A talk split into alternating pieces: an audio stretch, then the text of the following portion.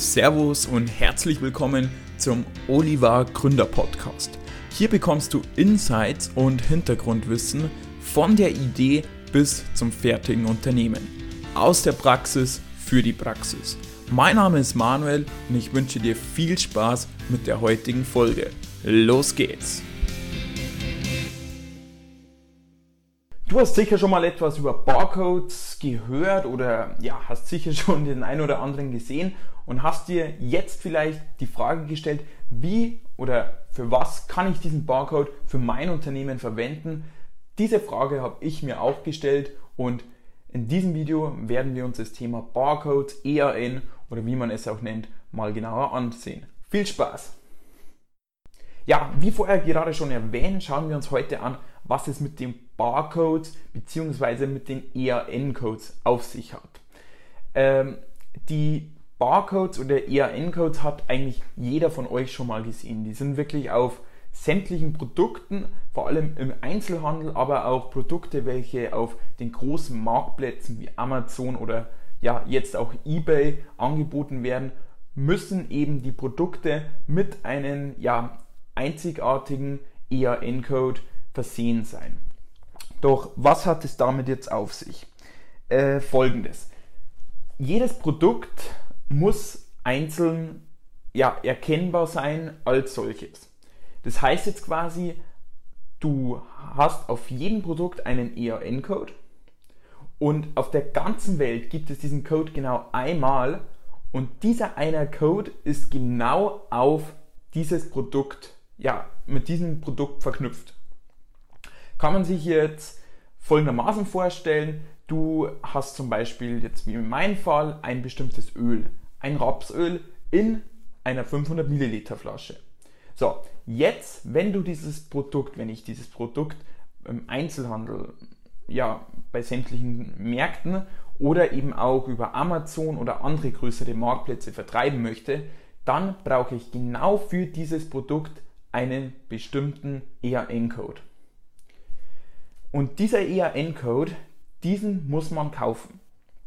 Diesen muss man erwerben und ja, das klingt jetzt am Anfang ein bisschen komisch, warum man sich irgendeine Nummer kaufen muss. Und das hat aber den ganz einfachen Grund, dass sichergestellt werden muss, dass dieser Code wirklich nur einmal für ein bestimmtes Produkt verwendet werden kann.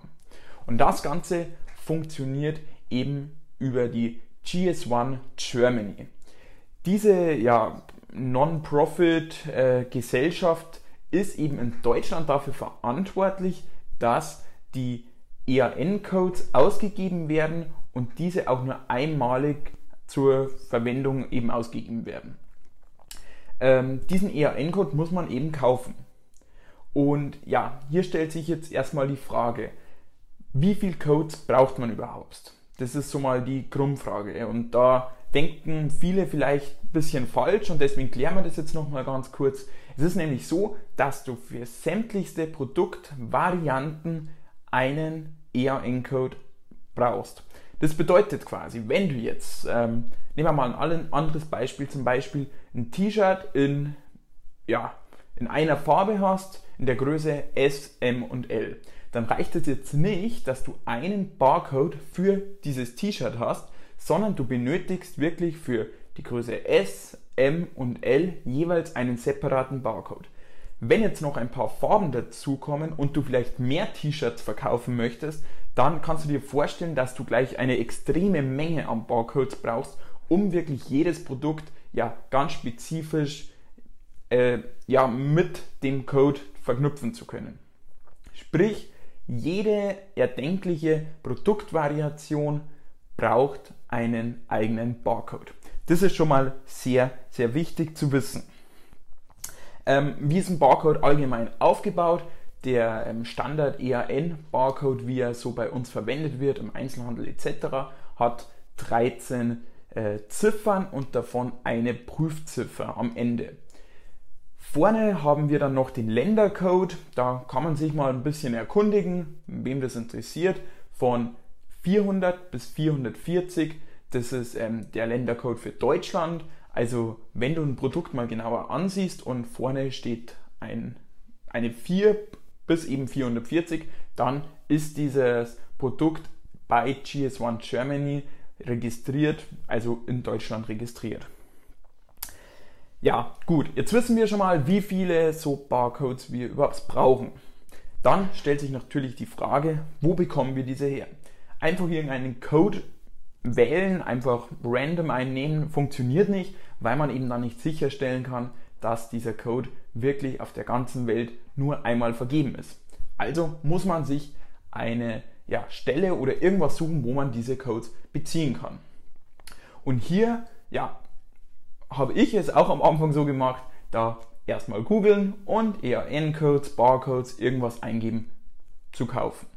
Dann stößt man relativ schnell auf bestimmte Seiten, teilweise auch auf irgendwelche eBay-Angebote, wo eben EAN-Codes in kleineren Stückmengen angeboten werden.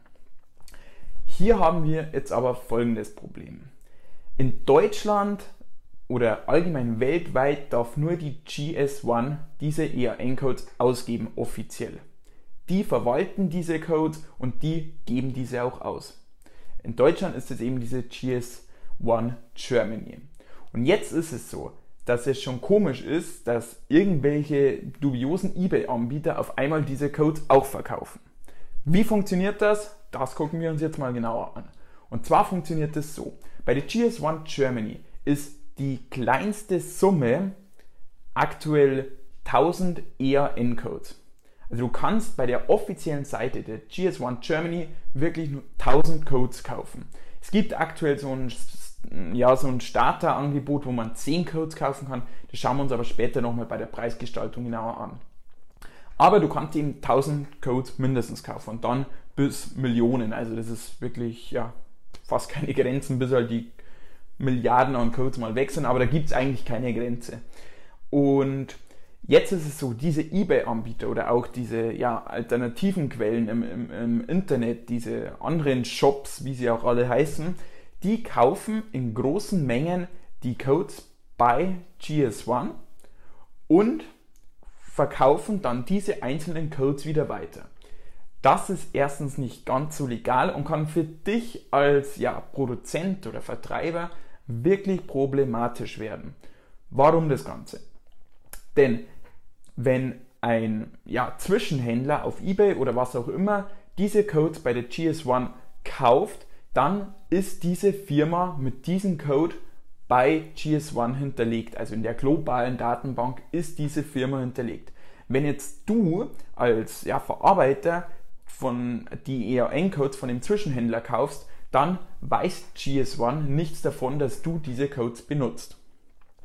Das ist ja das erste Negative, denn wenn Geschäftspartner oder was auch immer diesen Code zurückverfolgen und dann herausfinden wollen, wo sitzt das Unternehmen und, und so weiter und welches Produkt steckt dahinter, dann wird ein möglicher Geschäftspartner nicht auf dich kommen, sondern eben auf den Zwischenhändler, die meistens irgendwo in Hongkong oder auf irgendwelchen ja, dubiosen Inseln sitzen. Das ist das erste starke Negativkriterium. Das zweite ist, wenn du langfristig deine Produkte verkaufen möchtest, dann kann es passieren, dass der Zwischenhändler, der, weil an sich ist es so, wenn du ein EAN-Code kaufst, dann zahlst du eine einmalige Gebühr und eine Monatsgebühr. Wenn der Zwischenhändler aber jetzt diese äh, nicht Monatsgebühr, sondern jährliche Gebühr, wenn dieser Zwischenhändler diese jährliche Gebühr nicht mehr zahlt, dann verfällt dieser Code. Und somit hast du, wenn du diese Codes einmalig von einem Zwischenhändler kaufst, nicht ja, die Macht darüber, ob diese ja, jährlichen Beitragszahlungen geleistet werden. Das heißt quasi, der ähm, Zwischenhändler könnte irgendwann sagen, oh, okay, ich habe jetzt alle meine Codes verkauft, äh, jetzt zahle ich einfach jährlich nichts mehr, weil ist mir egal, was, was mit den Codes dann passiert. Und dann kann es eben zu Problemen führen, wenn du einen ERN-Code verwendest, welcher überhaupt nicht mehr gültig ist. Das ist wirklich ein sehr großes Problem. Und diese zwei Hauptprobleme sind eigentlich ja, die Ursache, dass ähm, oder, oder ein Grund, warum man eben keine EAN-Codes von irgendwelchen Drittanbietern kaufen sollte. Kommen wir jetzt nun zu den Kosten. Also GS1-Codes sind wirklich nicht günstig. Also ich habe mir da selbst viel Gedanken darüber gemacht, weil ich mir gedacht habe, das gibt es ja nicht, dass man für Zahlen so viel Geld ausgeben muss. Und es ist wirklich so, ich habe es mir hier mal aufgeschrieben, bei der kleinsten Variante, wie ich vorher gesagt habe, sind ähm, aktuell 10 Codes. Sprich, du kannst von deinen Produkten 10 Varianten, ist nicht wirklich viel und die kosten schon 50 Euro jährlich. So, der nächste Staffelpreis ist jetzt nicht irgendwie 25, 50 oder 100. Nein, der nächste Staffelpreis, da sind wir dann schon bei 1000 Codes. Da haben wir eine einmalige Zahlung von 230 Euro und eine jährliche Zahlung von 150 Euro. Also du hast wirklich, und das Nettopreise, also du hast auf einen Schlag, wenn du 1000 Codes brauchst, wirklich eine ja, extrem Mehraufwand oder ja, sehr hohe Kosten, nur damit du diese Codes bekommst. Das ja, kann für einen Anfang ziemlich ja, äh, teuer werden oder das überlegt man sich zweimal. Aber wenn man die ganze Sache dann, also man, wenn man in den Einzelhandel oder auf Amazon oder so verkauft, man, man brauchst du diese Code. Dann brauchst du sie, da kommt nichts drum rum. Und wenn du dein, oder ich habe mir das dann auch gedacht, wenn ich mein Unternehmen langfristiger ansehe, dann bin ich einfach mit GS1-Codes auf der sicheren Seite. Deswegen ja, habe mich auch ich dann letztendlich für GS1 Germany Codes, also für die originalen Codes vom ja, weltweiten Anbieter entschieden, um meine EAN-Codes zu beziehen. Es ist teuer und ja, also die weiteren Preise richten sich dann ähm, auch nach dem Unternehmensumsatz, also bei der Grundgebühr, ähm, bei der Jahresgebühr, bei den 1000 Stück von ähm, 150 Euro, da sind wir bei Unternehmen von unter 5 Millionen Euro Umsatz und ja, so staffelt sich das. Das Ganze kannst du auch unten, ich pack's mal in die Kommentar, ähm, in die Beschreibung rein, kannst du auch mal unten in der Beschreibung nachlesen. Da packe ich einen Link zur GS1 Germany Seite rein. Da kannst du ja alles Nennenswerte über äh, den Barcode, den ERN-Code und das ganze System oder globale System der ERN-Codes lesen. Ja, also wie gesagt, ich habe mich jetzt dazu entschieden, 1000 Stück GS1 Germany ähm, ja, eher Encodes zu kaufen, um einfach auf der sicheren Seite zu sein. Und wenn man das Ganze langfristig betrachtet und man geht ja davon aus, dass die Unternehmung erfolgreich ist, dann sind diese 150 Euro jährlich ja einfach jetzt mal auszugeben, aber dafür ist man eben rechtlich sowie ja einfach ja einfach auf der sicheren Seite. Es kann nichts mehr passieren.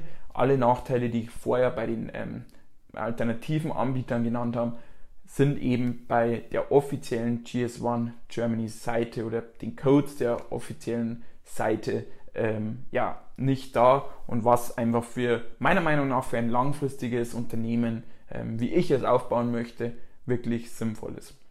Das Ganze eben auch auf Bezug des, an so einem Code hängt ja extrem viel. Also du kannst jetzt nicht so schnell bei jedem Einzelhändler wieder die ganzen Codes umändern oder auch bei Amazon. Das ist immer mit Aufwand verbunden. Und natürlich auch ein finanzieller Aufwand ist es, wenn du ähm, zum Beispiel Etiketten hast und da den Barcode rauf äh, ja, machst und du bestellst da gleich ja, 10.000, 20.000 Etiketten und dann hast du eben ähm, so ein Problem, wie ich es vorher genannt habe, dass die Gebühren vom, vom Zwischenhändler nicht gezahlt werden etc. Und dann kannst du quasi auch die ganzen Etiketten ja, verwerfen und es kommt zu Problemen im Einzelhandel und so, weil die, die Codes nicht mehr so funktionieren. Und ja, das kann man eben alles vermeiden, indem man offizielle Codes, offizielle ERN-Codes von GS1 Germany verwendet. Ja, das waren jetzt ähm, ein bisschen Input zum Thema ERN-Codes welche Gedanken ich mir darüber mache. Vielleicht habe ich dir bei der ein oder anderen Sache geholfen. Ich bin mal gespannt. Ich hoffe, meine 1000 Codes reichen mir jetzt dann mal fürs Erste. Aber ja, wenn ich da mal mehr brauche, dann bedeutet das, dass das Geschäft nicht schlecht läuft und dann kaufen wir halt nochmal ein paar nach. Das ist ja dann auch kein Problem. Das war's auch schon wieder mit der heutigen Folge. Folge diesem Podcast, um mehr über das Gründen und über die Welt der Oliver leckeren Öle zu erfahren. Wenn du Fragen oder Anregungen hast, schreib mir gerne eine Mail an info@olivar.de. Ich freue mich, wenn du das nächste Mal wieder mit dabei bist. Servus, bis bald, Manuel von der Oliver Genussmanufaktur.